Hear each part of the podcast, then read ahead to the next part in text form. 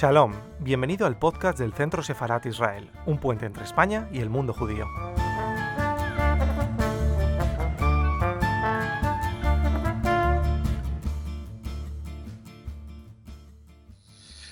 Bueno, muy buenas tardes y bienvenidos al Centro Sefarat Israel. Y eh, nuestra labor, esa labor de puente entre España y el mundo judío, la hacemos con actividades como la que hoy nos trae aquí, esta mesa redonda, esta conversación, esta tertulia que esperamos que sea de su interés, que hemos que venido a titular eh, Viajar al pasado a través de la literatura o a través de la creación literaria y que es posible gracias a la labor de una gran editorial eh, como es HarperCollins Ibérica, a la que agradecemos muchísimo que haya pensado en Centro Sefarat Israel para organizar esta conversación y sobre todo a la que felicitamos por publicar obras tan eh, reseñables, tan importantes y que apreciamos tanto como eh, la de Marta Quintín, eh, La llave de las estrellas, que hoy nos acompaña Marta, muchísimas gracias, y la de José Gil Romero y Goretti Irisarri, la traductora y recién salida del horno, como aquel que dice de imprenta, El enjambre. Así que de estas obras y de cómo podemos viajar al pasado a través de la creación literaria, que es lo que han hecho nuestros contertulios de hoy, vamos a hablar hoy aquí. Y vamos a hablar también con ustedes. Luego les dejaremos si tienen alguna pregunta o si desean. Les recordamos que además ellos también después pueden firmar ejemplares, tienen a su disposición ejemplares justo a la salida y pueden eh, firmarles si lo desean. A mí me gustaría que para comenzar eh, les vamos a pedir a cada uno de ellos que eh, nos adentre, nos haga un poco un abrir de boca de lo que los lectores podemos encontrar en estas tres obras. no sé quién quiere empezar. Marta, pues venga. Bueno, pues muchas gracias en primer lugar por organizar este acto. Eh, me hacía muchísima ilusión eh, que nos acogieran, ¿no? Después, además de haberme sumergido en esta cultura, eh, pues que nos acojan en este hogar, pues es para mí un, honor y un privilegio. A mis compañeros también por, por estar aquí, a la editorial, por supuesto. Y bueno, pues ¿qué van a, qué pueden encontrar en la llave de las estrellas?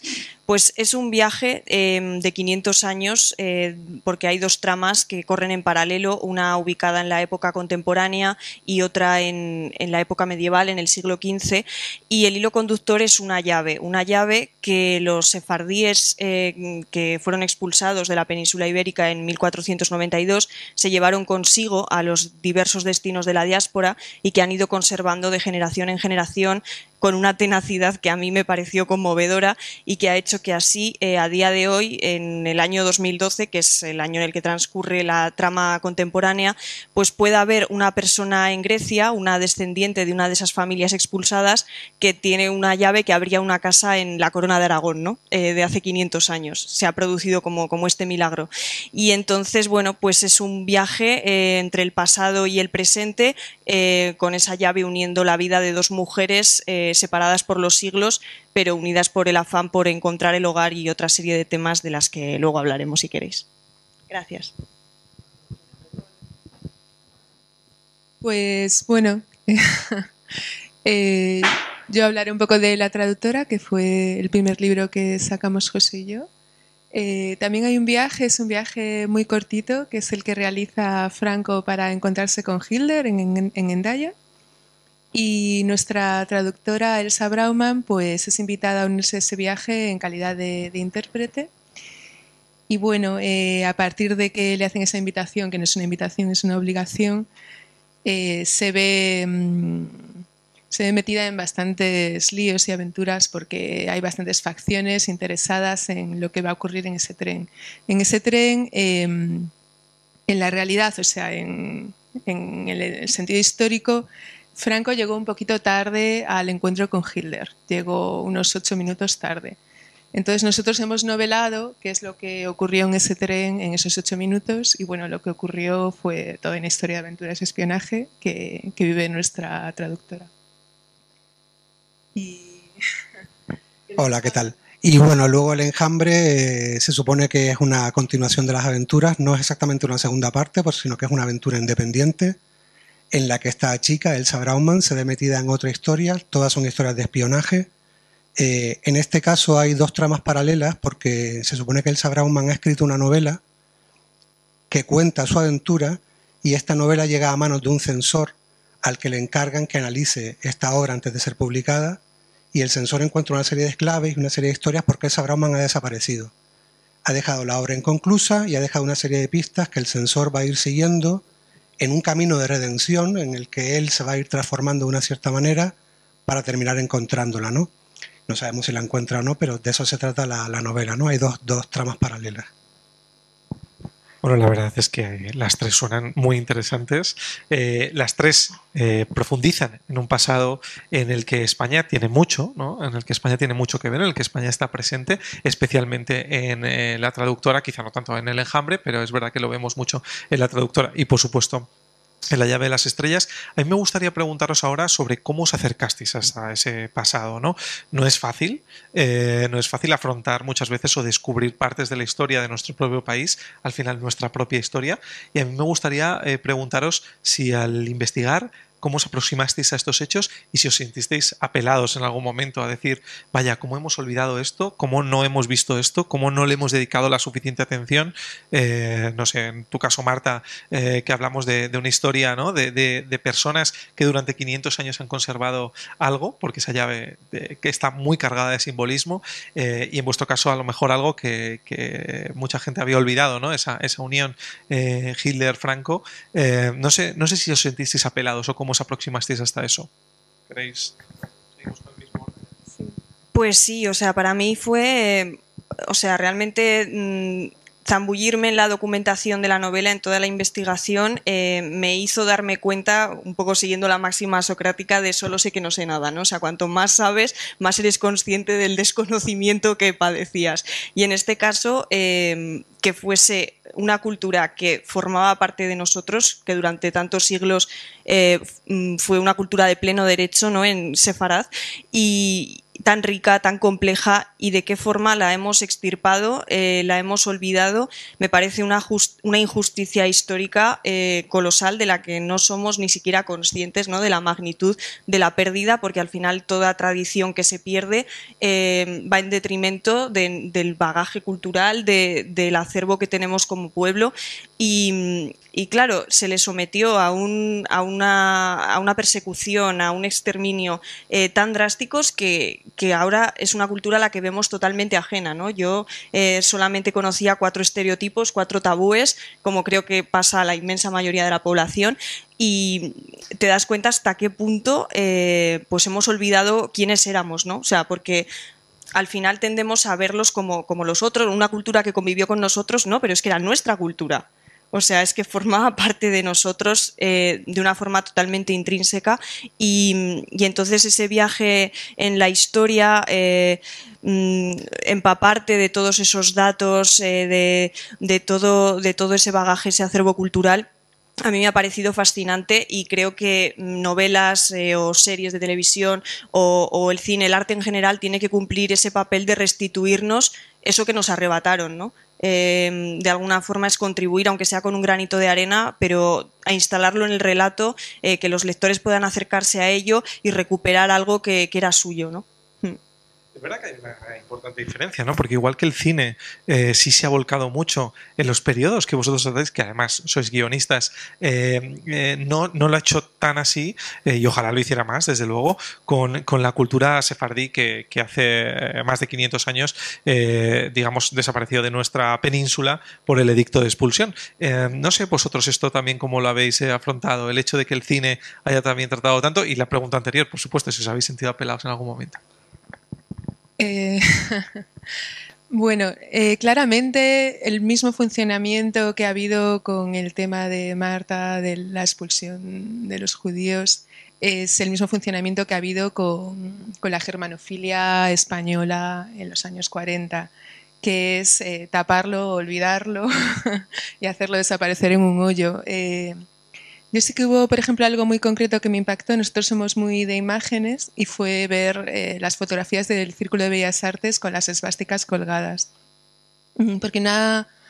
Bueno, yo vivo como en el centro de Madrid, José también. Eh, es como un, lugar que adoramos, que, lo sientes seguro, que lo sientes tuyo, ¿no? Y ver ver eso y, ver que no lo sabes, ¿no? O sea, ver ese pasado ahí, eh, a mí me resultó muy, muy chocante. Mm, como, ah, me han borrado parte de la historia, yo no me había enterado de nada de esto, ¿no? Y eso, por ejemplo, es algo que me impactó muy en concreto. Mm.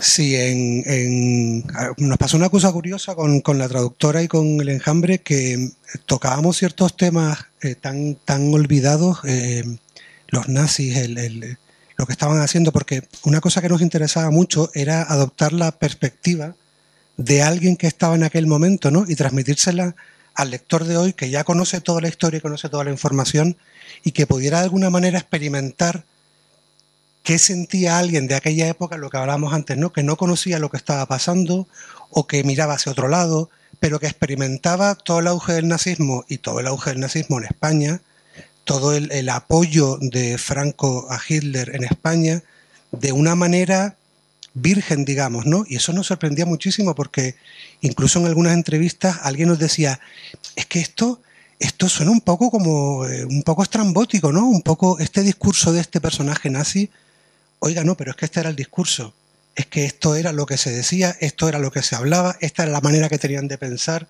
esto es lo que se estaba fraguando en aquel momento eh, de, los franquistas con respecto a los nazis y que hoy parece que hemos olvidado. Efectivamente, las fotos de Gran Vía llena de plásticas.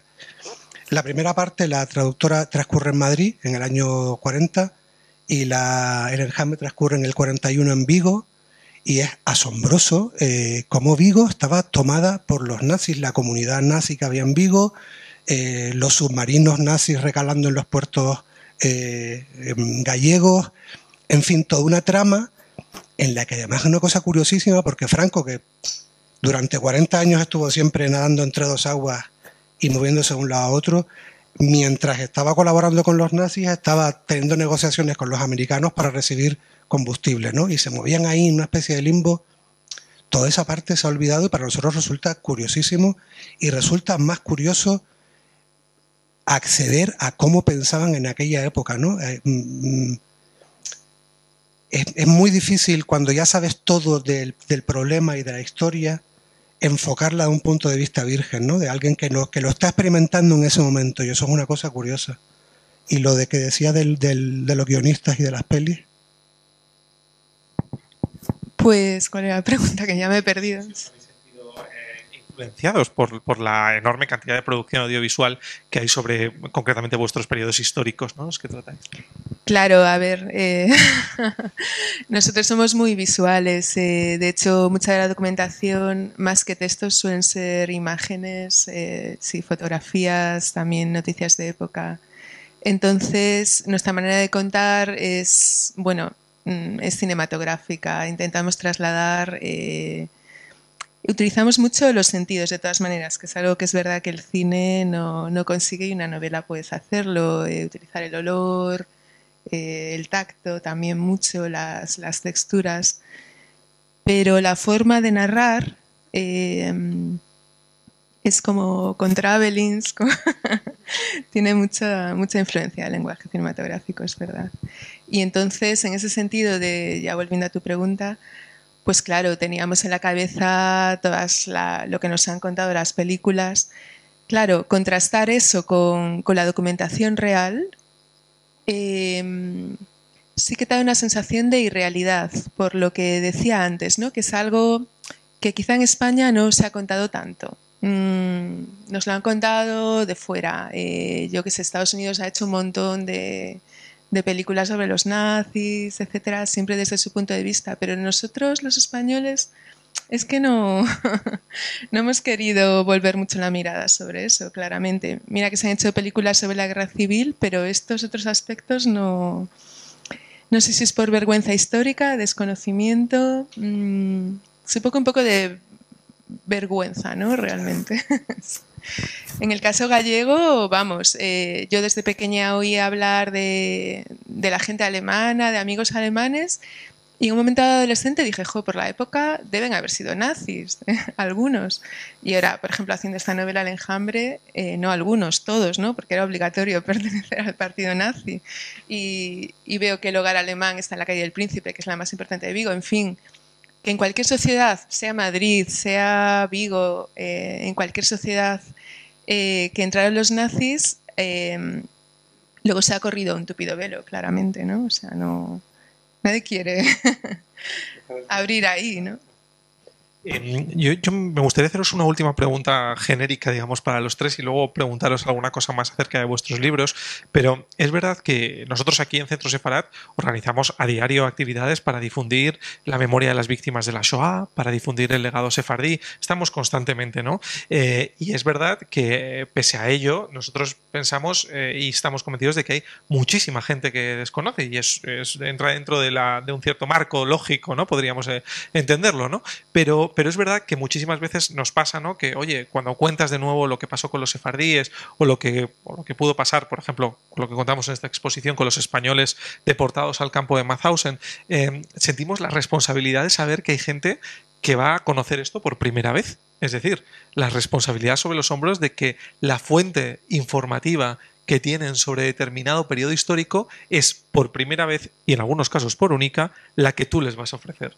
A mí me gustaría preguntaros si en el proceso de documentación habéis notado esa responsabilidad de decir, vaya, tengo que ir con cuidado porque nadie sabe nada de lo que pasó en 1492, en 1944, en 41, eh, eh, y yo voy a ser su fuente. No sé si esto lo habéis percibido, qué, feedback también nos dan los lectores ¿no? a este respecto.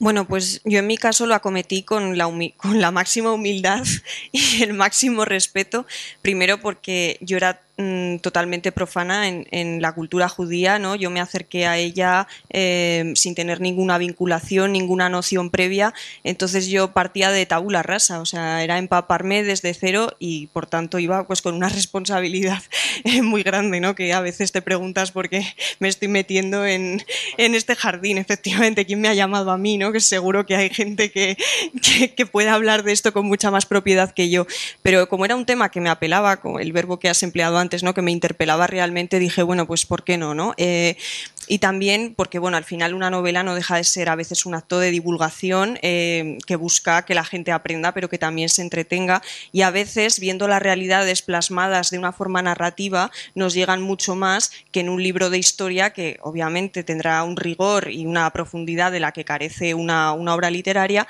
pero puede quedar instalado en el recuerdo igual con más eficacia, ¿no? Porque te ha llegado un personaje, una situación, una escena. Entonces, bueno, pues efectivamente yo iba entrando en capas eh, de documentación que las tuvo muchas, eh, muy, diversas además, ¿no? Porque primero era viajar hasta el siglo XV, que es una época pues muy lejana en este caso, ¿no? Ya han transcurrido eh, muchos, muchos siglos entonces, bueno, pues ya hay cierta distancia ya simplemente temporal, ¿no? De, acceder a cierto tipo de recursos eh, es complicado, ¿no? Aunque, bueno, queda bastante documentación, pero, pero claro, ya impone una distancia, una brecha bastante grande. Luego era eso, empaparme de la cultura sefardí, eh, pero luego era eh, sumergirme en el mundo de las mujeres, que en esta novela tienen mucha presencia, y si de los hombres sabemos poco, pues ya de las mujeres es la mitad de la mitad. Entonces, bueno, y luego además, eh, con toda esa información que estás digiriendo, tienes que hacerlo de tal forma que el lector vea la punta del iceberg, pero tampoco puedes abrumarle con un, a luz de, datos, ¿no? que, aquello se vuelva inextricable, eh, totalmente ingobernable. ¿no? Al final tienen que ser pinceladas que le den un contexto, una ambientación, que le dé verosimilitud, que le dé la sensación de, oye, esta persona me está hablando con cierta autoridad, pero no, me, no está aquí impartiendo una conferencia, ¿no? que para eso pues seguro que vosotros las organizáis mucho mejores. Entonces, bueno, pues sí tenía esa responsabilidad de, por un lado, transmitir una información que fuese fidedigna, eh, comprobar muy bien las fuentes, porque yo era ajena a, este tema hasta, hasta el día de hoy. Y, luego también dárselo mascado de alguna forma eh, al lector, ¿no? Entonces, bueno, había muchos frentes que, que cubrir. Sí, sí. ¿Y en nuestro caso? Sí, en nuestro caso, recuerdo que en, una, en la promoción de la traductora este, eh, tratamos de acceder a alguna charla como esta o parecida a esta y en algún sitio nos dijeron, no, es que este tema es que toca cosas un poco delicadas. Y nosotros no queremos entrar ahí, ¿no? no llegamos hasta el año no sé cuánto, que es el año veintipico, y, y a partir de ahí ya no tocamos nada. Algo sabíamos cuando la estábamos escribiendo, porque nos dábamos cuenta de que iba a haber gente que le iba a molestar, que iba a haber, bueno, tratamos de no hablar de dos bandos y, muy a propósito tocamos bandos como los monárquicos, por ejemplo, que son menos conocidos o que han sido menos menos analizados, menos tratados, menos novelados, ¿no? Y, pero nos dábamos cuenta que efectivamente estábamos tocando ahí una cosa que delicada y tocabas en cicatriz, ¿no? Eso como cuando haces, haces un respingo, ¿no? Y en la segunda parte, en la continuación, en el enjambre, llegó un momento en que nos planteamos, es que no, no, es que no podemos ser equidistantes, porque lo que estamos contando no, no es una cosa que puedas mantenerte a una distancia en la que no te mojes. Y vamos a tener que mojarnos, ¿no? Y en efecto, sentíamos que estamos, te estábamos contando una cosa que merecía ser contada porque era bastante desconocida. Y, y también otra cosa que encontramos curiosa fue eh, los grises, ¿no? Cuando hablábamos de los, de los blancos y los negros, descubrimos que era una época en la que casi todo el mundo era muy gris. Muy gris no en el sentido de, no sé cómo explicarlo, había tantos matices en tantas personas, en, en tantos bandos, era tan complicada la, la, vivencia y la experiencia en la época que era, era bastante fácil para nosotros empatizar con alguien que había sido capaz de hacer una cosa que era espantosa y que por la tarde era un padre de familia estupendo y que era en realidad buena persona. Era una cosa curiosísima porque nos obligaba a estar hablando al final de seres humanos, ¿no? Y eso nos sorprendió mucho, que es lo que hablabas tú de Arendt, ¿no? Y el mal, ¿no? Esta, esta cosa de... El mal es una cosa, bueno, es interesante. Y con respecto a lo de meternos en la documentación de la época, lo que usamos del telón de fondo, ¿no? Eso te lo puede contar. Sí, bueno, yo cuando estaba escuchando a José, de todas maneras, y respecto a lo que decía Marta, de la diferencia entre, entre leer a lo mejor un ensayo eh, histórico y leer novela, es verdad que, que al estar metido dentro de un personaje puedes entender mejor que no tienes que juzgar el pasado. Eh, diciendo, pues como lo que hablábamos antes, antes de entrar a la conferencia, ¿cómo, ¿cómo pudieron soportar que sucediera esto sin hacer nada? Pues, pues seguramente a nosotros nos ocurriría lo mismo, la verdad, no creo que nos comportáramos mejor que, ellos, ¿no? Y, cuando viajas como novelista dentro de personajes, efectivamente, eh, no puedes ser tan taxativo moralmente y, una cosa que, es interesante para el escritor es entrar en en gente que no piensa como tú o que moralmente no es como tú o, trabajar gente pues villanos entre comillas ¿no? que, están haciendo ese papel en, la novela y, meterte dentro de, de, su mente y entonces ahí entiendes eh, pues mucho mejor lo que sucedió mejor que leyendo un ensayo creo la verdad entendiendo por qué las personas actúan como actúan ¿no? y, me he vuelto a perder. eh, perdona, Marta. El, no, recuerdo que tanto en una, en una de las aventuras como en la siguiente nos costaba muchísimo eh, justificar algunos comportamientos. Y era complicadísimo porque los diálogos no salían falsos, no salían arquetipos, eh, lugares muy comunes. Y lo hablábamos a veces, joder, es que tenemos, es que tenemos que comprender por qué este tipo hizo esto y por qué hay un personaje que se llama Schlosser, que es un comandante, que es un nazi, el, perfecto nazi, que suelta muchos discursitos durante toda la, toda la novela, ¿no? Y cada vez que teníamos que hablar de Schlosser y, y que Schlosser hablara, es que nos costaba muchísimo. Efectivamente, eh, es complicado, es complicado meterse en ese, en ese personaje, ¿no? En un tipo de personajes que luego te decía el otro, es que esto es muy, es como muy una astracanada, ¿no? Lo que dice este personaje, no, mira, es que este discurso está sacado de un discurso real. Es que cogimos casi palabra por palabra lo que decían en este sitio para que este personaje lo repitiera, ¿no? Y que ahora suena, suena de coña. Perdona. Justo mi, mi, siguiente pregunta iba un poco por ahí, ¿no? Esa, ese juicio frente a los personajes en ambos casos, ¿no? O sea, ese momento en el que tú descubres una serie de cosas y tienes que enfrentarte a ellas. Yo, en el caso de, de Marta, es verdad que, es increíble porque, porque se conserva un cariño, ¿no? Eh, a medida que, que tu libro me, me, ha traído mucho a la mente muchos recuerdos de mucha gente a la que conocemos aquí en Centro Separat. Por ejemplo, sabemos hoy en día que, que cada miércoles en la ciudad de Seattle, es decir, estamos hablando de la otra punta del mundo, para los que no lo sepan, estado de Washington, muy próximo ya a Canadá. Eh, cada miércoles hay un grupo de judíos sefardíes que quedan para hablar ladino y se llaman ladineros. Es decir, a cientos de kilómetros de nuestro país hay un grupo que 500, 600, o sea, que más de 500 años después conserva esa lengua y queda cada miércoles para hablar en una lengua del país que les expulsó. Es decir, todavía conservan ese cariño por un país, por una idea, eh, por, un, eh, por, una historia, eh, que es la historia de Sefarad.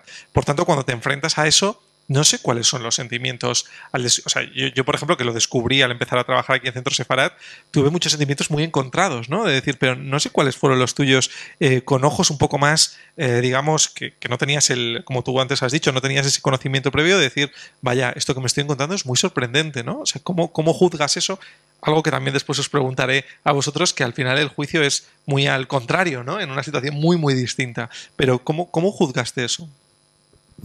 Pues yo la verdad, una de las palabras que uso más en las entrevistas y cuando hablo de la novela, pero porque creo que es la que más a la perfección define lo que siento, es eh, conmovedor, ¿no? O sea, a mí es una historia que es que me conmovió profundamente. Por ejemplo, desconocía el, dato este concreto que, has dado de Seattle pero va todo en la, o sea, no me sorprende porque va todo en la misma línea, no me sorprende, pero me sigue conmoviendo, ¿no? Lo estabas contando y se me estaban poniendo un poco los pelos de punta, porque es que me parece, o sea, a nivel humano me parece increíble, ¿no?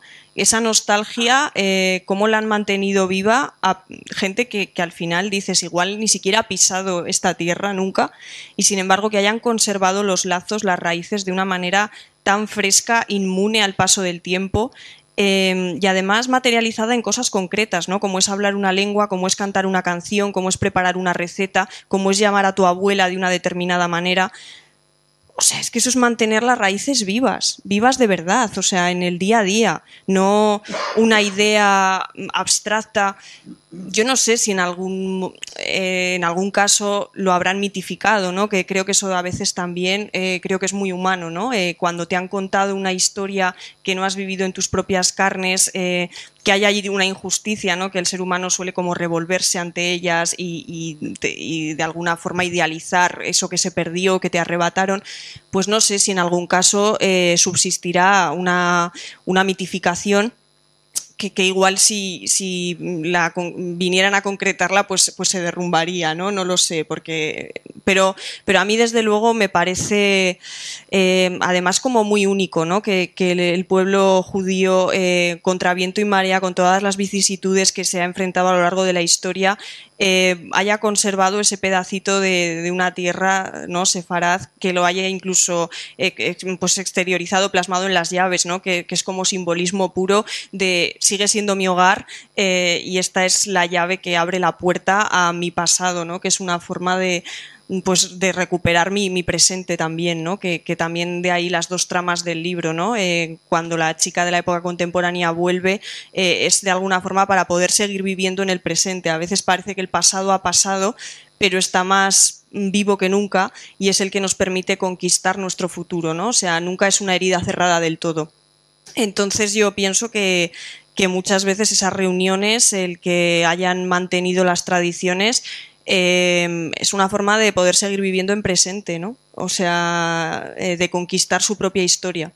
Entonces, bueno, esos, esos son los sentimientos que me ha suscitado, pero desde luego era una historia eh, por la que yo no podía pasar de largo. Eh, no podía, por mucho que me enfrentase a las dificultades de la documentación, de me estoy metiendo en un berenjenal ya, pero es que es que es más fuerte que yo, porque mm, es que lo tengo que contar precisamente porque además está poco contado. Es que me parece sorprendente que esto, eh, que es un material literario jugosísimo, no se le haya sacado más partido, ¿no? Porque, porque al final es parte de nuestra historia, de nuestra herencia, de nuestro patrimonio y, creo que, estas personas eh, que han eh, luchado por, por conservarlo, pues, pues se merecen al menos ese reconocimiento, ¿no? Que menos.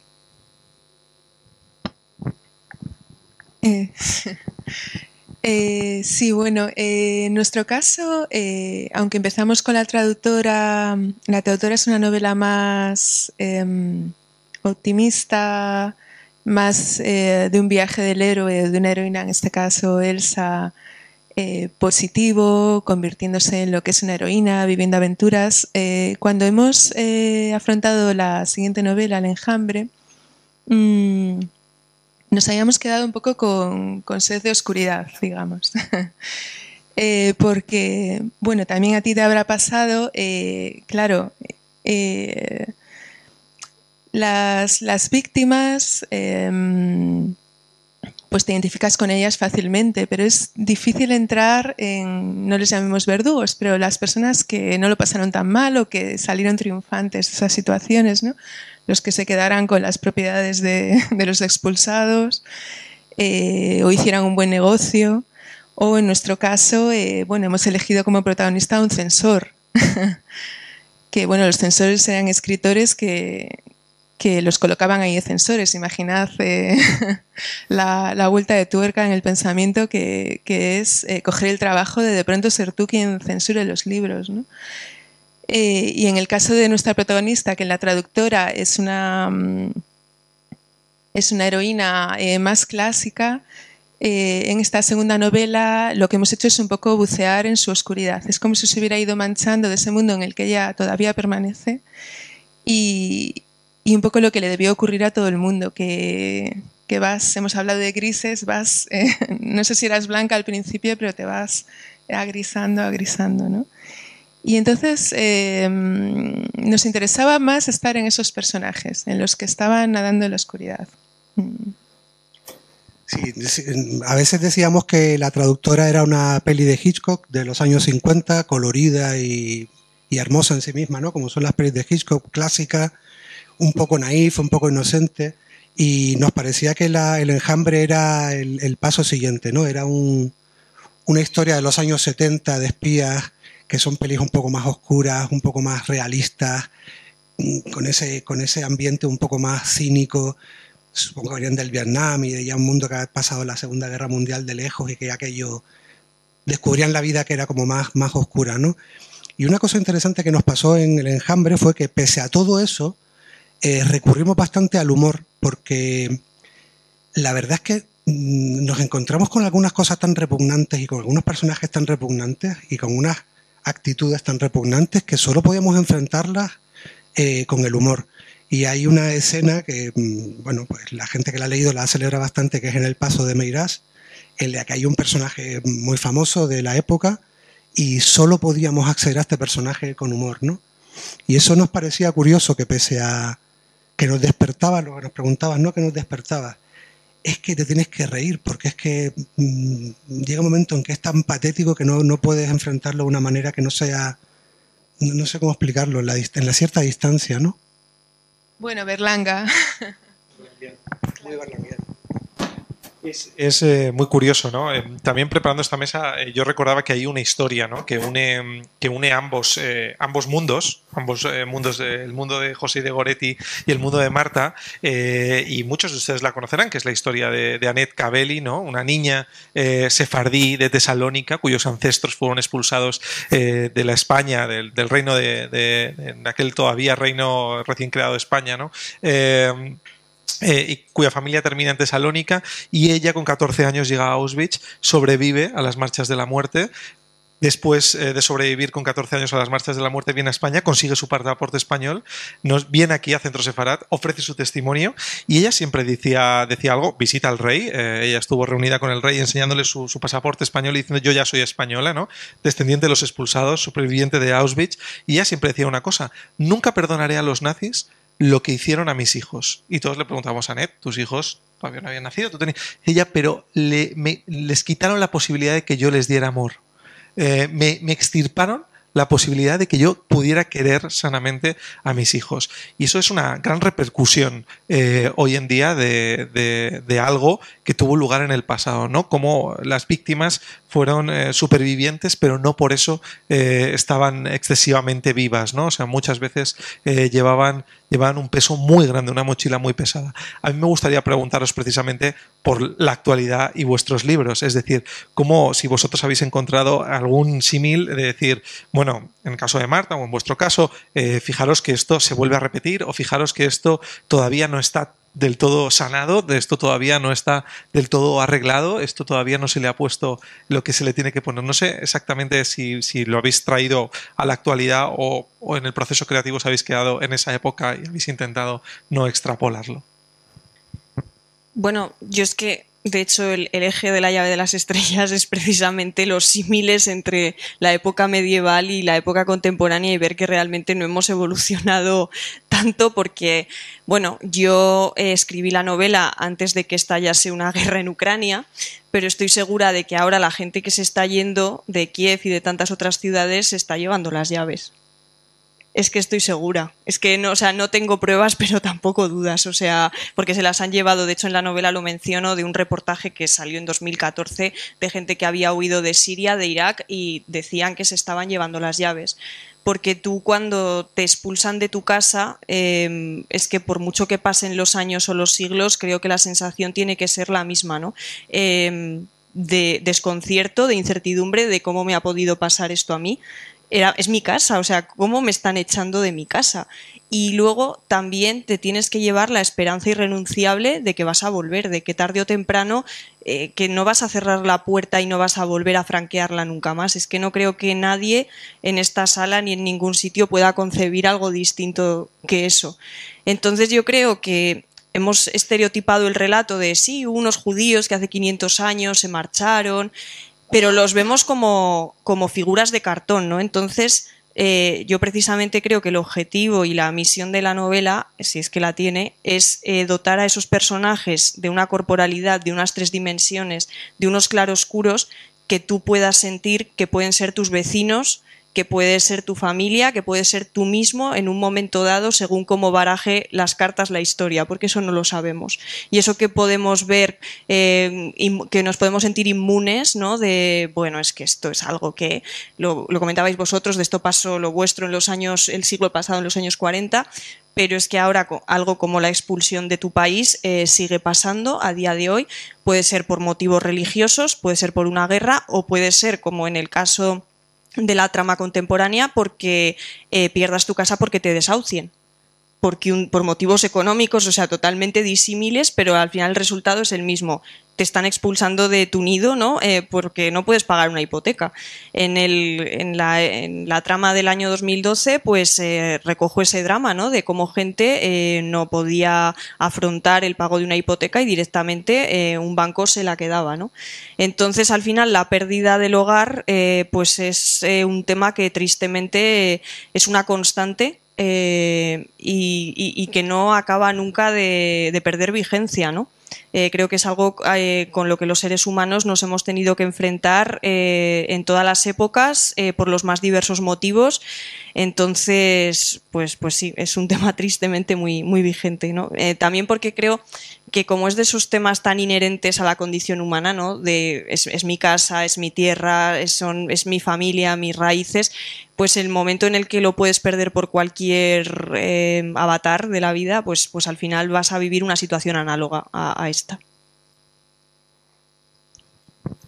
Sí, bueno, en, nuestro caso creo que es evidente que los, fascismos y los totalitarismos vuelven a resurgir eh, como setas en cuanto pueden. y en cuanto la memoria falla un poquito, o antes hablabas de las generaciones de escolares, pues que realmente están a cero y no saben nada de esto, pues es terreno abonado para que, para que vuelvan a subir, eh, porque Quizá una buena definición del fascismo, una vez lo hablé con mi hermana, que es psiquiatra, y me decía, eh, es dar soluciones simples a problemas muy complejos, ¿no? Y mm, claro, como son simples, son muy atractivas y además eh, siempre todo el fallo está en el otro, ¿no? Y, toda la amenaza está en el otro y tú nunca eres responsable de nada. Entonces son, siempre se apoyan eh, sobre esta simplicidad y, y, si no hay memoria,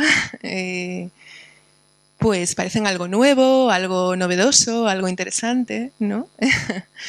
y, por eso es normal que, se acuda a la memoria y nos protejamos de, estas simplezas, ¿no? Y, viajando de esta manera, además, eh, pues como decía Marta, en vez de con un ensayo, metiéndonos con unos personajes nosotros, por ejemplo, eh, hemos hablado mucho de que cuando intentamos, por ejemplo, hacer diálogos de los personajes, que hablen como ahora, ¿no? que sean gente natural. Porque mm, la gente de los años 40, en nuestro caso, eh, o en el caso de Marta, eran gente como nosotros, ¿no? Eh, con nuestros mismos problemas, nuestros miedos, nuestros deseos, y, y no personajes de cartón, como decías. No, entonces es lo que lo bueno que tiene una novela, que puedes volver, y lo que decía José, de, volver a vivirlo como ellos, vírgenes de lo que iba a ocurrir, como estamos vírgenes nosotros de lo siguiente que va a ocurrir, ¿no? que, que a saber lo que viene. Entonces, eh, no está mal eh, decir, a ver, mira lo que pasó, porque claro que puede volver a pasar, y ha pasado varias veces. Aquí estamos, estamos viendo la misma situación eh, a lo largo de los siglos repetida. ¿no? Sí, yo tengo la sensación de que, de, que estas cosas surgen en... la, historia hace como, como parábolas, ¿no? Y hace como curvas. Y, te, y hay épocas que son más propicias, ¿no? Y hay una cosa que es el miedo, que es lo que... Cuando la gente vive en el miedo, eh, surgen historias muy feas. Y en el año 40 estaban viviendo una historia muy fea y había mucho miedo y eso propició muchas cosas. Y después de experimentar estas dos novelas, tenemos la, la sensación, la, nos sentimos inquietos porque sentimos que estamos asistiendo al principio de algo que va a pasar, ¿no? Tenemos esa sensación, lo que tú decías de la guerra, ¿no? De, de esta economía tan salvaje y tan bestia que se está llevando a tanta gente por delante, de, este miedo que vemos en los telediarios, que todos los días es el fin del mundo, todos los días ha pasado algo, bueno, lo de la COVID, lo de la guerra, lo de la tal, pero hay una, hay una cosa latente en el ambiente de que algo horrible está a punto de pasar, ¿no? Hay gente que comenta y se ríe con que solo faltan los extraterrestres, ¿no? O los zombies. Y una cosa que descubrimos, por ejemplo, hablando de la censura en, el enjambre, es que empezamos a advertir eh, ciertos comportamientos mm, censores en la censura que van a anticipar lo que aquí en los años 40 pasaba como un sistema ya establecido de censura, ¿no? Y un cierto tipo de personaje, un cierto tipo de pensamiento, un cierto tipo de, bueno, pues de respuesta al miedo, ¿no? Que decíamos, que decíamos antes.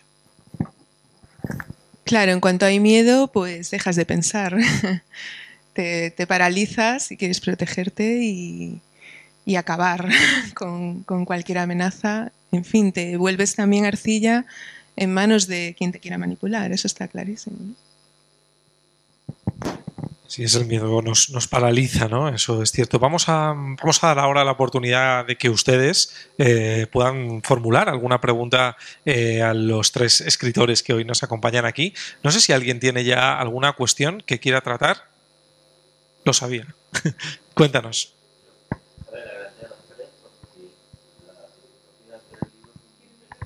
Sí, sí, ahora le pedimos, si no, Ángel, si puede digo que la, la, trilogía de los tres libros que había hecho son muy interesantes y también es una responsabilidad histórica, es o sea, una responsabilidad como escritores de documentarse y lo que encontráis ahí y luego lo que nos, nos mostráis a, a, los, a, los, que compren el libro. Y luego también es una reivindicación, una reivindicación histórica del pueblo judío, de recuerdo de las raíces y sobre todo el cariño que, que ellos tienen a, los sefarditas tienen el cariño hacia España y, y hablan con, con, con, con, sin odio ninguno, es increíble. Y luego nos muestra la resistencia del pueblo judío a lo largo de la historia. Bueno, aquel ser humano es maravilloso también, ¿no? Sí, sí, sí. Es capaz de lo mejor y de lo peor.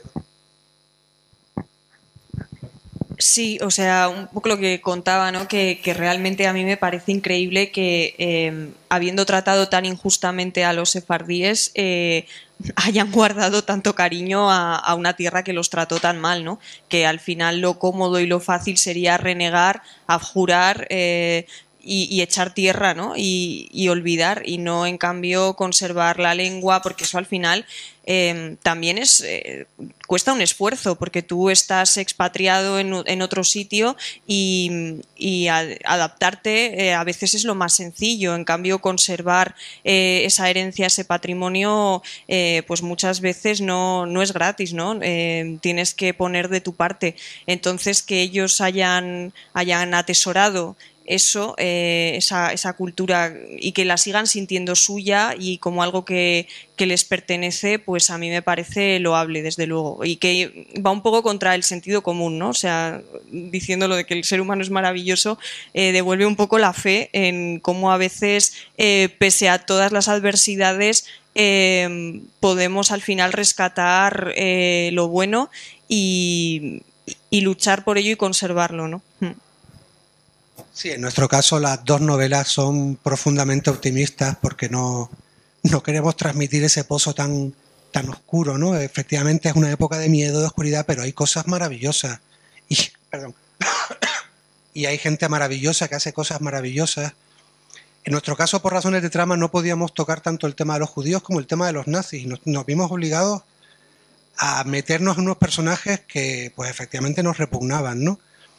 No estoy muy seguro de que hayamos rescatado nada bueno en ningún personaje de los nazis, porque efectivamente nos era complicado, pero sí que, sí que nos esforzamos mucho, mucho, mucho en transmitir algo positivo con la novela, en que cuando el lector termina la novela sintiera que aquello es una experiencia no solamente entretenida que decíamos antes y de formación en el que has aprendido cosas nuevas, porque después de documentarte estás deseando contar esto que has aprendido, ¿no? Para que el lector comparta esta fascinación tuya de algo que no sabía, sino una experiencia positiva, ¿no? Una experiencia bonita, una experiencia de, bueno, luminosa, que no sea tan, tan oscura como quedarte en lo terrorífica que fue aquella época.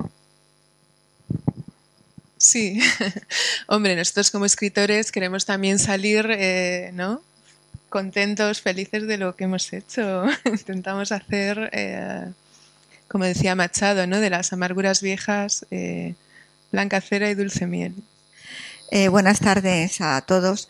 Eh, bueno, he estado ojeando algo del libro de la traductora y la verdad es que lo de Marta mm, sí que soy como muy neófita en, el tema del exilio de los judíos. En cambio, sí que en la parte de, de, todo lo que estabais, vamos, por lo menos de lo que estáis comentando la traductora, sí que mm, he leído mucho sobre todo este tema y me parece incluso que, bueno, atreveros también a escribir un libro de traductora, habiendo tenido un premio Planeta ante Juan del Val con Llegar a Tardandaya, también me parece eh, que, que, no, mm, decís vosotros que se desconocen esos ocho minutos, no creo exactamente porque ya un premio Planeta ya que de alguna manera habló sobre esa llegada tarde del encuentro de Hitler, eh, de Hitler eh, con, con Franco. Entonces, pienso que no es tan desconocido, quizás a lo mejor no es un tema muy ameno, ¿no? Para profundizar sobre ello, pero no es desconocido. Lo que se desconoce es lo que pasó en esos ocho minutos porque Franco y el, y el, gobierno y el Estado franquista se encargó en ocultar lo que había pasado. De hecho, nunca hubo explicación oficial, perdón, nunca hubo explicación oficial a lo que había pasado. El hecho se conoce porque, claro. porque ya se encargó Hitler de contarlo a todas no, partes. Y además que está plasmado en... El hecho es muy conocido. Lo que se desconoce absolutamente porque no hubo ni siquiera mención oficial del asunto esos es qué pasó minutos, en esos ocho claro, minutos. Esos ocho minutos, a mí lo que me preocupan, eh, ojeando vuestro libro, veo que hay muchísimo diálogo. Ahí se nota mucho que, que bueno, pues os dedicáis al tema del guion y hay mucho diálogo y, y, y, veo que quizás cuando lo lea ya me, vamos, me daré cuenta de esa rapidez ¿no? y de ese, ese ritmo que quizás le queréis dar a la historia ¿no? en esos ocho minutos que queréis plasmarlo ¿no? como una especie de fotogramas. Eh, mmm, mi pregunta, y es lo que quiero yo saber, sobre todo si vosotros calificáis este libro como dentro de, de la narrativa histórica, y yo como lectora de, de, libros, sobre todo relacionados con el nazismo, es si el lector, y en este caso yo misma, vamos a aprender mucho o algo, o nos va a sorprender las páginas eh, que vosotros habéis relatado. Eso como primera pregunta. La, la contesto. Bueno, eh, hombre, nosotros hemos aprendido escribiéndola, o sea que espero que tú o los lectores también puedan aprender leyéndola, claro. Mm. ¿Y a qué fuentes narrativas os habéis, habéis acudido a ellas? A todo. Bueno, porque bueno, estáis claro. hablando de, de, películas, que habéis, habéis visionado muchas películas. Vale, pues por, un poco por, por, lo que ha hablado ¿sabes? Marta, eh, tú cuando intentas viajar al pasado y y meterte en una atmósfera, en, en unos personajes, eh, no solo puedes recurrir a datos históricos. Por ejemplo, no sé si, si, a ti te interesa mucho la novela histórica. Bueno, claro, una diferencia entre novela histórica e ensayo histórico es pues la que hemos estado hablando aquí bastante, que tú no puedes abrumar al lector con datos. Sí que el, escritor, como es lógico, la primera, el primer buceado que hace es en datos. O sea, lo primero que haces es enterarte bien de los datos. Vas a libros, eh, vas a expertos, nosotros hemos hablado con, expertos, eh, hemos citado para hablar online. Claro, lo primero te enteras bien de los datos para tener un armazón. Pero eso eh, es como la primera etapa y tienes que echarla para atrás, porque tu verdadero objetivo es entrar en la atmósfera y crear unos personajes. Ese es el verdadero objetivo de un novelista, que no es el mismo objetivo que el del historiador, es muy distinto. Entonces tú primero hablas con historiadores, pero luego eh, ya lo que te interesa es leer libros de la época, hablar con gente de la época, eh, crear una atmósfera, lo que se come, cómo es la ropa. Mm, los, los olores que tienes, eh, cuánto dinero tienen. Eh, sí, lo sitúas en el espacio, en el tiempo. Claro, hacer lo sitúas en un espacio en un tiempo, lógicamente. Claro. claro. un telón de fondo, hmm. pero además es, perdón, es, complicado porque si la, la, la tentación del, del escritor como ha buceado tanto en tanta documentación y ha aprendido tantas cosas, ha leído tantas cosas, ha encontrado tanta información interesante, la tentación es contarla y meterla y aprovecharla, porque hay cosas que sorprenden muchísimo, pero es eh, también labor del buen escritor solo contar lo que es preciso para su trama, porque si no aquello se convierte en lo que decíamos, ¿no? en un ensayo. Y al final alejas a gente que está buscando una novela, la gente que busca un ensayo, lee un ensayo, y nosotros lo que intentamos es crear un ambiente y una atmósfera. Efectivamente estás obligado a conocer todo ese ambiente y toda esa atmósfera. En respuesta a tu pregunta, es que lo leímos todo, desde libros de la época a libros posteriores, a ensayos posteriores, a películas, a documentales, hablamos con gente a periódicos. a periódicos, los periódicos son una maravilla, porque además de la, de la tonterita, por ejemplo, de los anuncios de los periódicos, extraíamos cantidad de información, cosas muy, muy, muy interesantes. En fin, lo leímos todo, pero toda esa... De la radio muchísimo, eh, que es una cosa que yo creo que es poco, poco usada en las novelas. Eh, toda esa información nos genera a nosotros una sensación de que ya conocemos el mundo en el que vamos a movernos.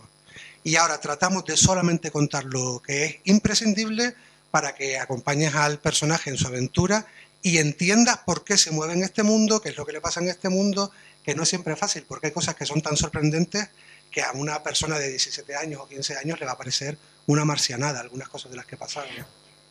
Sí, por ejemplo, en esta, en la del enjambre, uno de los expertos era un historiador muy experto en, el, en la Galicia nazi, en el Vigo nazi, y después de haber hablado con él, pues yo un día quedé a tomar un café y él estaba tratando de escribir una novela. Me decía que le era imposible avanzar porque su prestigio como historiador no le permitía, estaba atrapado en el, en el rigor. Yo le sugerí que se pusiera un seudónimo, ¿no? Porque un novelista no, no es eso. y de hecho es horroroso cuando la gente se, se ve atrapada en los datos históricos. Vamos, he entendido perfectamente a Marta cuando le decía, es un peligro, un peligro para el narrador, ¿no?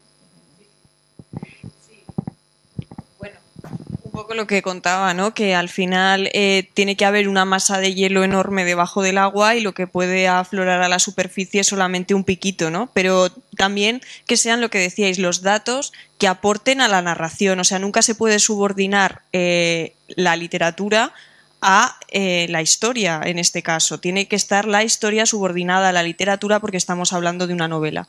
Entonces, la, que, la que tiene que marcar el ritmo y la pauta es la historia y los datos que aporten a que esa historia avance y enriquezca son únicamente los que tienen que aparecer. Todo lo demás es superfluo y es el arte de podar, ¿no? que muchas veces es el arte de escribir. Bueno, ya lo último que es que no quiero tampoco coger el micrófono y eh, me queda una pregunta y es que, bueno, lo de Marta yo lo entiendo porque, bueno, yo también lo estoy intentando, pero a dos manos, a dos voces escribir un libro, eso sí que me produce mm, dificultad. Es que es muy difícil.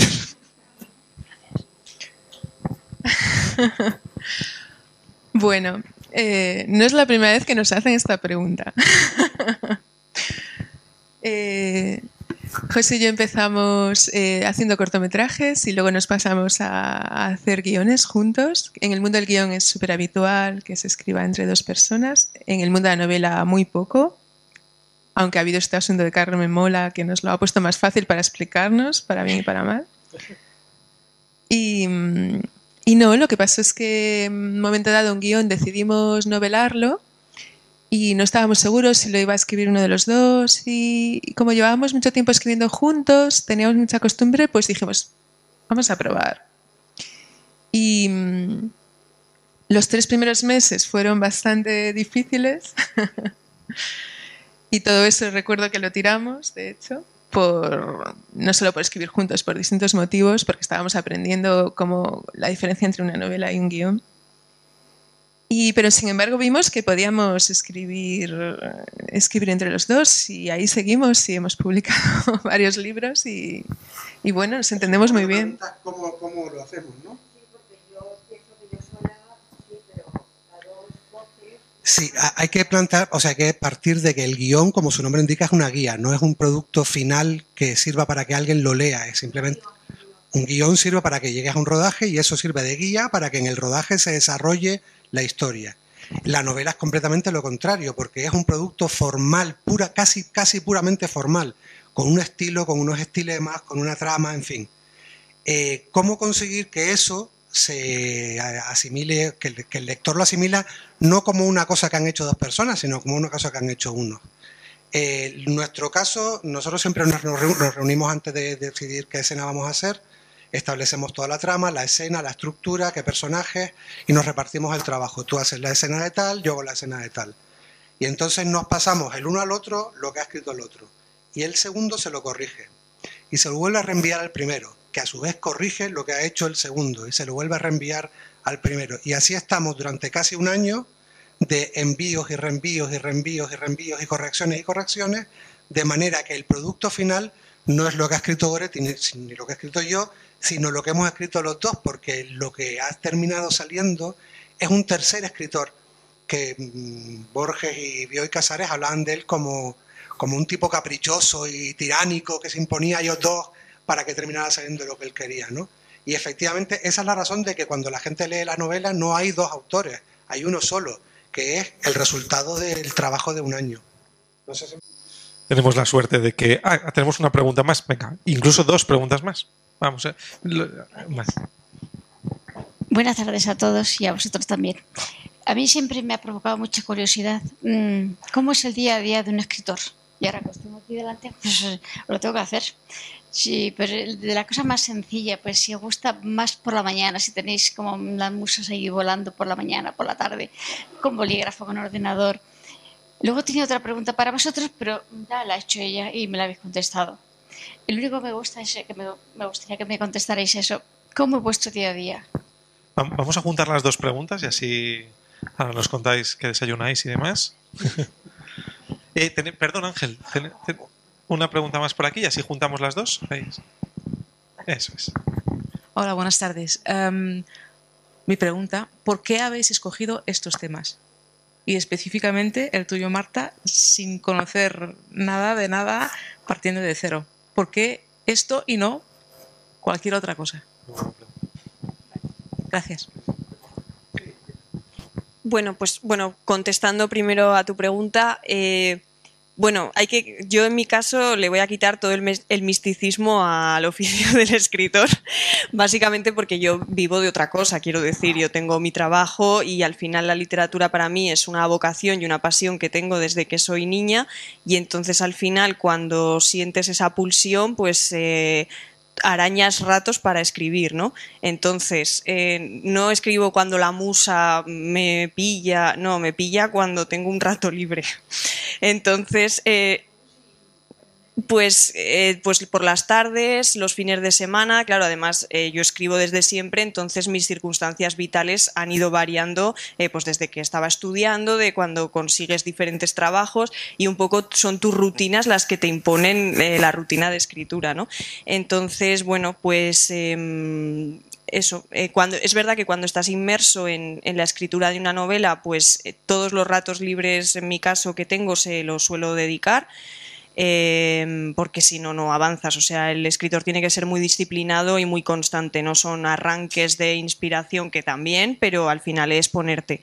De hecho, mucha gente se acerca a mí de, jo, pues es que no escribo un libro porque no tengo tiempo. Bueno, si te interesa, al final sacas el tiempo y, porque al final todos priorizamos para hacer lo que nos interesa, ¿no? Y cuando eh, una historia te absorbe y como decía antes no puedes dejar pasarla de largo, eh, pues encuentras el tiempo, ¿no?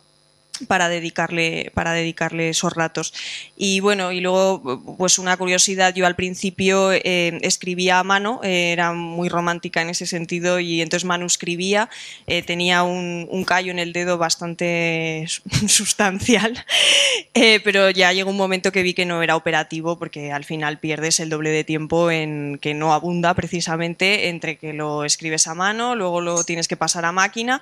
Entonces bueno pues ya llegó un punto que ya cuando empecé con las novelas, pues eh, empecé a escribir a, ordenador. Y esa es toda mi rutina. ¿Y por qué escogiste el tema? Ah, perdón. Em, pues escogí el tema bueno, yo es que digo que yo no escojo los temas, que son los temas los que me escogen a mí, ¿no? Es un poco los que se me imponen y entonces suele haber pues una anécdota o una imagen que de pronto me sale al camino y me, me elige y me dice, me tienes que contar y me tengo que plegar porque si no se me queda rondando y, y bueno, aprecio mi sueño, ¿no? Entonces tengo al final que sentarme y decir, venga, que sí, que lo cuento. Y entonces aquí pues me enteré de lo de las llaves, la verdad es que no sé muy bien ni dónde ni cuándo, o sea, no mi, mi memoria, porque yo muchas veces digo, bueno, esto me lo van a preguntar en las entrevistas, esto cómo llegó a mis oídos esta historia, no lo sé.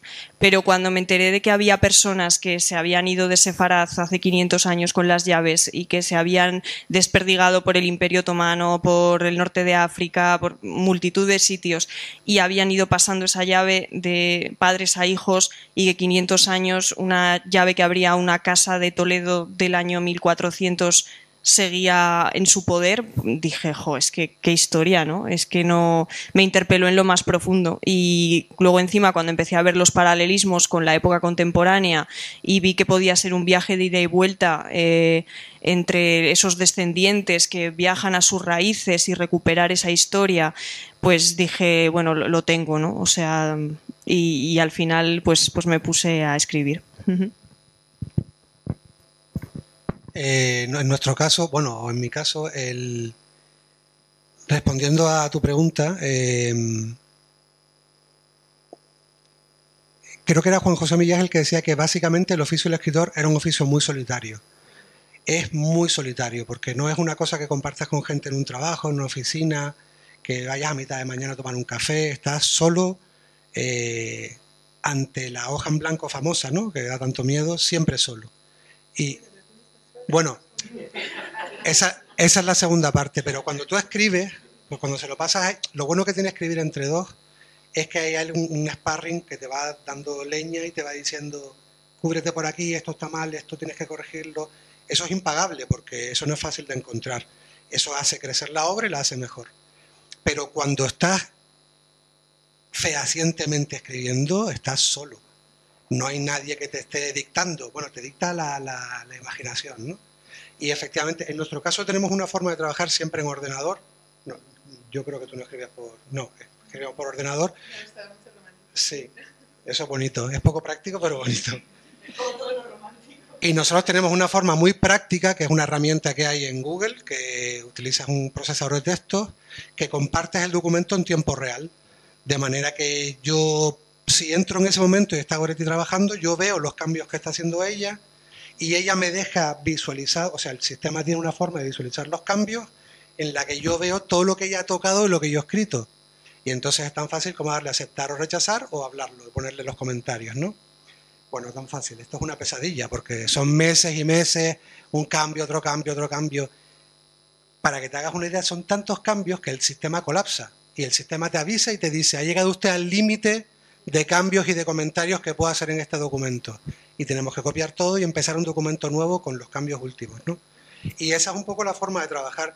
Em, por nuestros respectivos trabajos también trabajamos en ratos libres, más bien en épocas libres más que en ratos, porque hay épocas que tenemos trabajo y hay épocas que no. Y en nuestro caso funciona mejor porque si tenemos que compaginarlo con época en que estemos trabajando y le dediquemos horas, no nos funciona mucho, abandonamos un poco el proyecto. Y mm, ya te respondo a lo tuyo y aprovecho y ya suelto el micro para darle Goretti. En nuestro caso de la traductora fue porque nos enteramos de que el tren que había llevado a Franco al encuentro de Endaya con Hitler eh, yacía en no sé dónde, completamente herrumbroso y abandonado, el antiguo tren de Alfonso XIII. Y nos planteamos, este tren que fue tan lujoso en su momento, y ahí nos llegó la historia. Empezamos a interesarnos por este tren y nos llegó la historia de los ocho minutos.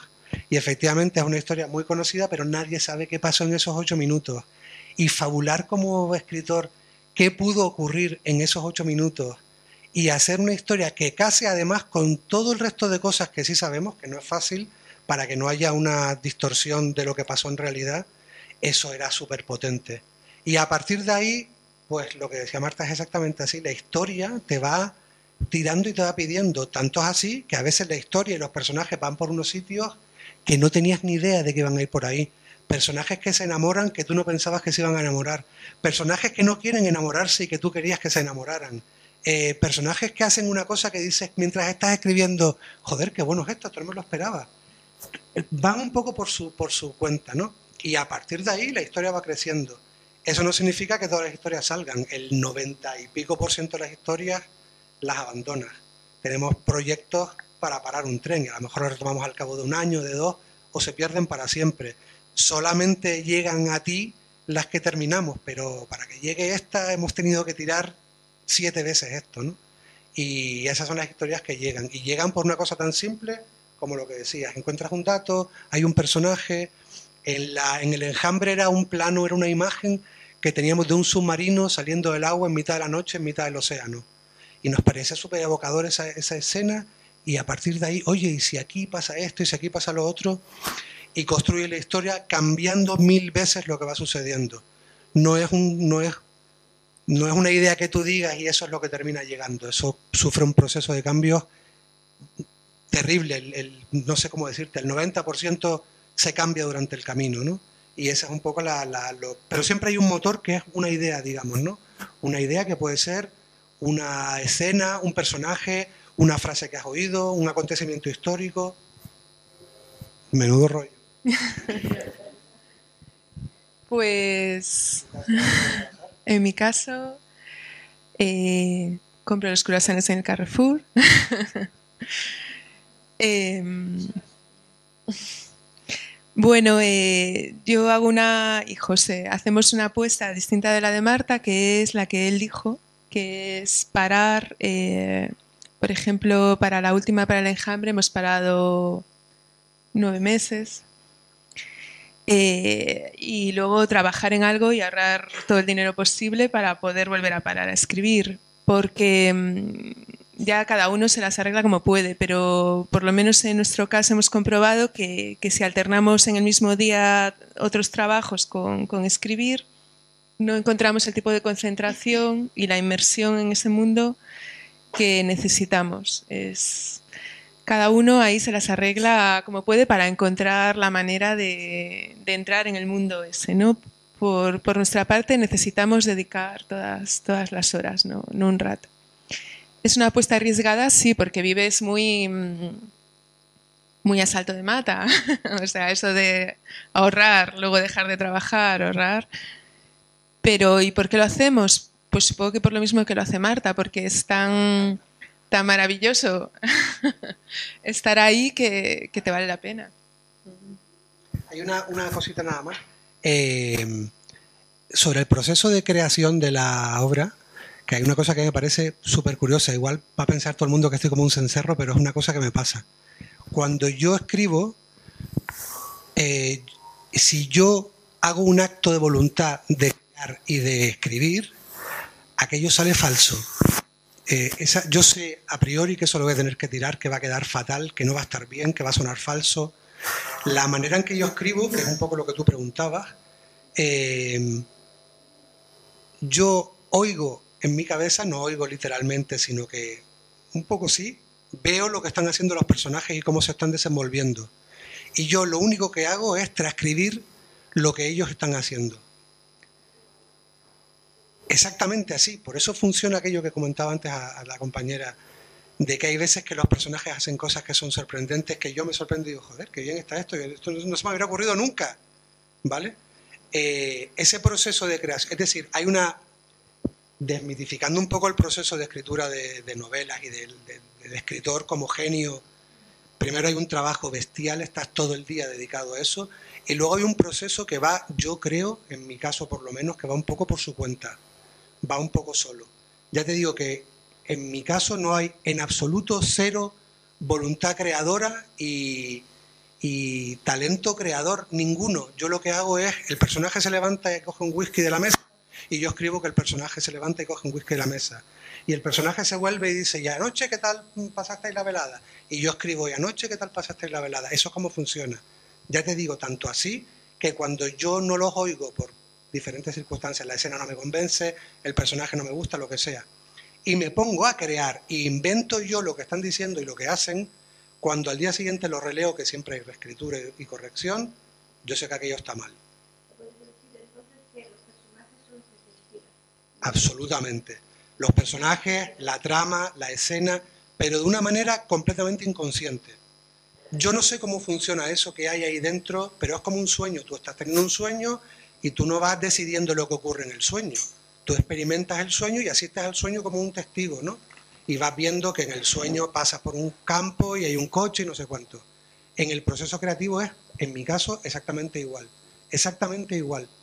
Y creo que en el de Gore es muy diferente porque ella siempre parte de documentación que escoge antes y eso le, le mueve algo, ¿no? Claro, cada uno intenta ir al viaje como puede, ¿no? Antes cuando estábamos hablando del título de la charla, pues bueno, igual suena un poco pedante, pero la verdad es que nos remitía a Proust porque es el típico de viajar al pasado, ¿no? Eh, él, con esto de la Madalena, si os acordáis, pues probaba una, probaba una Madalena y de pronto le venía ahí un placer enorme y decía, ¿de dónde viene esto? ¿De dónde viene esto? Ah, de que cuando era pequeño su tía le dejaba acercarse a su cama, que ya estaba ahí siempre en cama, y le dejaba mojar la magdalena en la tira y como un privilegio le dejaba probar un poquitito. Entonces él al recordar eh, tenía un placer gigantesco, ¿no? Y, y, a mí yo siento mucho eso en la literatura, siento ese tipo de, de placer, como que viajo y cuando ya estoy ahí tengo como ese placer. Y como dice José, mm, mi magdalena son, suelen ser las imágenes, yo las, las necesito mucho. Antes de miro cuadros, fotografías, son, son mi Madalena. Supongo que cada uno eh, tiene Bueno, pues eh, para qué. Ay, ¿nos quedaba una todavía? Sí. Venga, pues si es eh, rápida, antes de que nos echen. Bueno, primero quería agradeceros que hagáis ese viaje al pasado, porque hace poco me he dado cuenta de la importancia que eso tiene. ¿no? me permitís una, aportación. Eh, he estado trabajando en temas también de viajando al pasado por el tema de la caza de brujas y me encontré con las criptojudías, ¿no? Y me parece alucinante que no conste nada de todo eso en los libros de texto ni en los manuales de historia, ¿no? Porque, por eso, porque la historia se repite, ¿no? Eh, me he encontrado siempre a los a los historiadores españoles que parece como si nos quisieran esculpar de lo que hemos hecho. Yo no soy responsable de lo que hicieron, pero tengo que asumir lo que pasó en España. ¿no? Por tanto, siempre dicen, Sí, pero la caza de brujas fue más grave en, en, la Europa central. Bueno, lo que no cuentan es que aquí estaban ensañados con los judíos y especialmente con las mujeres judías. Yo me he ido al archivo histórico, yo soy del país valenciano, Resulta que efectivamente aquí hay menos brujas, eh, menos en el Tribunal de Inquisición no, cuenta las cazas de brujas a las criptojudías cuando eran mujeres altamente cualificadas en temas de medicina, porque en aquel momento la medicina oficial no tenía ningún valor, porque no había, no se sabía nada de la microbiología, ¿no? Y ellas actuaban como eh, en un empirismo, ¿no? Causa-efecto. Pues bueno, eran las mujeres más perseguidas, eh, salieron con el San Benito y todo, igual que la caza de brujas, porque dijeron que era, se habían convertido en las, las rabinas ahora. Al quemar las sinagogas decían que sus hogares, el hogar, el espacio doméstico había sido convertido en las auténticas sinagogas. Por tanto, se encarnizaron con ellas. No consta en ningún libro de texto ni en ningún manual de historia, ¿no? Y eso me hace ver lo que vosotros estáis contando, que como eh, dices, eh, ¿cómo es que tienen esos buenos recuerdos? Bueno, hay que ver un notario valenciano que porque ayudaba a los, judíos eh, para que no les confiscaran los bienes, pues fue sentenciado por la Inquisición también. Es decir, como vivían el pueblo actuaba como un ser humano. Yo creo que el ser humano es mm, auténticamente bueno, ¿no? Solo que el poder, como están haciendo ahora, por ejemplo, con la guerra, nos esconde lo que interesa para hacer lo que ellos quieren hacer. Pero pero mm, cada vez más te das cuenta de qué se oculta de la historia porque tienen unos, unas, un objetivo, ¿no? Y, me he dado cuenta con todo esto la importancia que tiene viajar al pasado y revisar la historia y por qué los historiadores eh, se mantienen en esa cosa, por ejemplo, en el tema de la caza de brujas, de que no, aquí éramos mucho mejores, ¿no? Y ocultan, las verdades a medias son las peores mentiras que hay. No sé si tenéis algún comentario, Marta. Bueno, sí, que em, precisamente en La llave de las estrellas, ¿no? La protagonista es una judía que, es médico, bueno, médico, ¿no? No, oficialmente como tal, pero aprende eh, prueba y error eh, a través de empirismo, bueno, y de manuales que había. Y es verdad que las judías, bueno, pues dentro del escaso margen que se les daba a las mujeres de cómo podían desarrollarse profesionalmente, pues las judías eh, tuvieron más recorrido que, las cristianas, ¿no? Y, bueno, y eso es al final una riqueza que, que se perdió y porque al final se las eh, pues se las reprimió de, de cualquier manera y sí, y la historia al final eh, muchas veces es como un relato que parece monolítico, pero también la novela lo que te permite, la flexibilidad que te da, es que puedes descender al detalle de la historia menuda y de las relaciones que se establecían y que son las que al final eh, pues constituyen la vida ¿no? y la realidad. Entonces lo bueno de una novela histórica o lo positivo es que puedes descender a ese nivel de los afectos, de las emociones eh, y así recrear un tapiz mucho más rico y reflejar esa complejidad eh, que tiene la realidad, ¿no? Mm.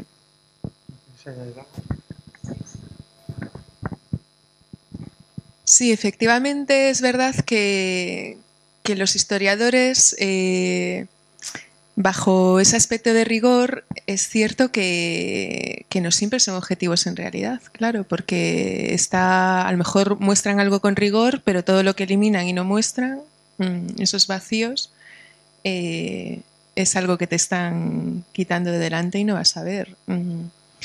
Entonces, bueno, eh, es verdad que los, novelistas admitimos más que trabajamos con la ficción que, los historiadores, pero habría que ver cuánto de ficción hay, hay en nuestra historiografía, ¿no? Nada, por terminar, enlazando un poco tu comentario, yo creo que estas eran tres historias que merecían ser contadas, ¿no? Que merecían ser sabidas. Y bueno, por eso las escribimos.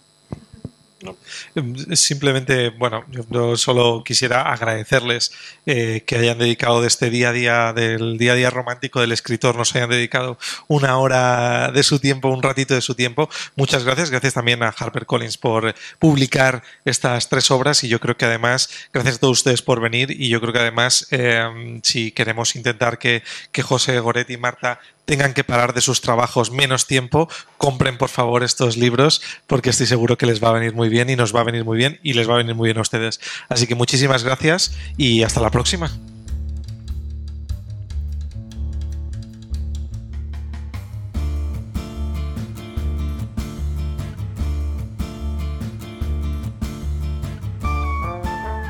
Gracias por escucharnos. Recuerda que también nos puedes seguir a través de Instagram, Facebook y Twitter con el usuario arroba Centro Israel o si lo prefieres en nuestra página web www.sefarat-israel.es.